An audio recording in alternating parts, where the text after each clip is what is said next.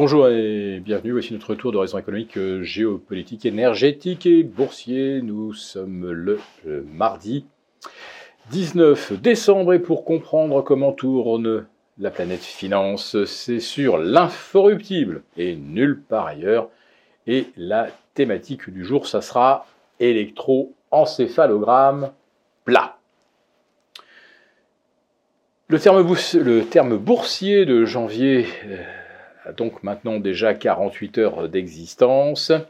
Et après la hausse funiculaire du 27, du 27, octobre au 15 décembre, voilà que nous inaugurons apparemment une phase de stagnation à l'horizontale. Bref, le scénario idéal souhaité par tous les permabules a l'air de se mettre en place, où ça monte tout le temps pendant cette semaine, ou alors ça ne fait rien et ça se met à consolider à l'horizontale. Bref, un marché, il faut le savoir, ça ne rebaisse jamais. Alors, un marché qui ne rebaisse jamais, évidemment, ce n'est pas un marché, mais on n'a pas là, c'est plus la peine d'en faire la démonstration, on sait depuis longtemps que le marché a été remplacé par le verbe magique de la Banque centrale, l'alpha et l'oméga, et euh, parce qu'on peut aussi euh, appeler le narratif, autrement dit, quand les taux montent, les marchés montent, car la Banque centrale va ultérieurement les rebaisser, et plus les taux montent, plus elle les rebaissera rapidement, donc le marché paye toujours la future baisse de taux, et puis lorsque les taux ont effectivement fini de monter, eh bien les marchés continuent de monter, bien sûr, puisque on est rentré concrètement dans la phase de baisse de taux.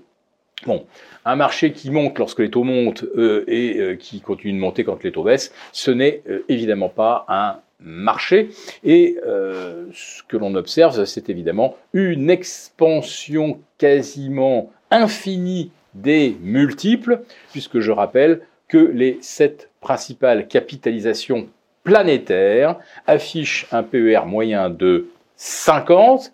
Alors quand on vous explique qu'il faut acheter des actions parce que euh, vous avez un rendement et des flux financiers qui justifient de payer cher. Je rappelle qu'à 50 fois les bénéfices pour un portefeuille équipondéré entre les 7 plus grosses capitalisations, euh, ce portefeuille va donc vous rapporter 0,2% euh, de revenus par an. 0,2% quand l'obligataire vous offre 4% en Europe et encore 5,5% aux États-Unis. Alors, les marchés, on vous l'explique également, ça, euh, ça intègre ou ça synthétise les anticipations pour les 6, 9 ou 12 prochains mois. Eh bien, euh, quand je vous parlais d'électroencéphalogramme plat, eh bien, la Banque de France semble confirmer ce pronostic avec 0,8% de croissance en 2023. Alors, euh, je ne sais pas où sont ces 0,9% de croissance, non plutôt, c'est 0,8% de croissance.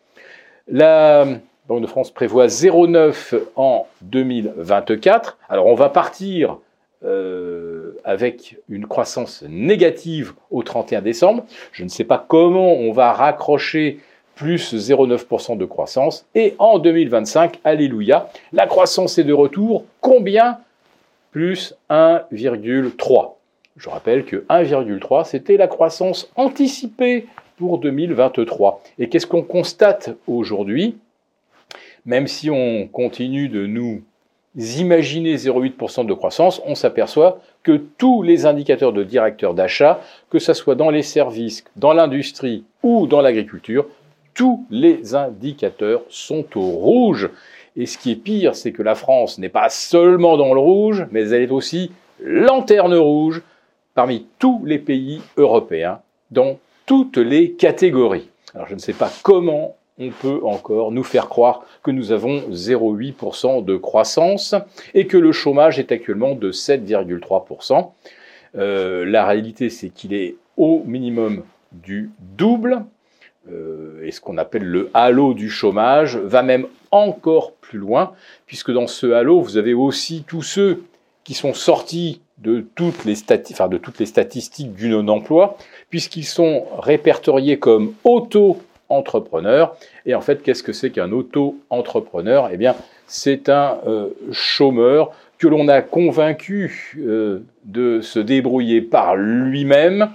Et en moyenne, un auto-entrepreneur, ça engrange 500 euros de chiffre d'affaires par mois. Et ce n'est qu'une moyenne. Donc ça veut dire que vous avez 80% qui font quasiment zéro, mais qui ne font plus partie des statistiques du chômage.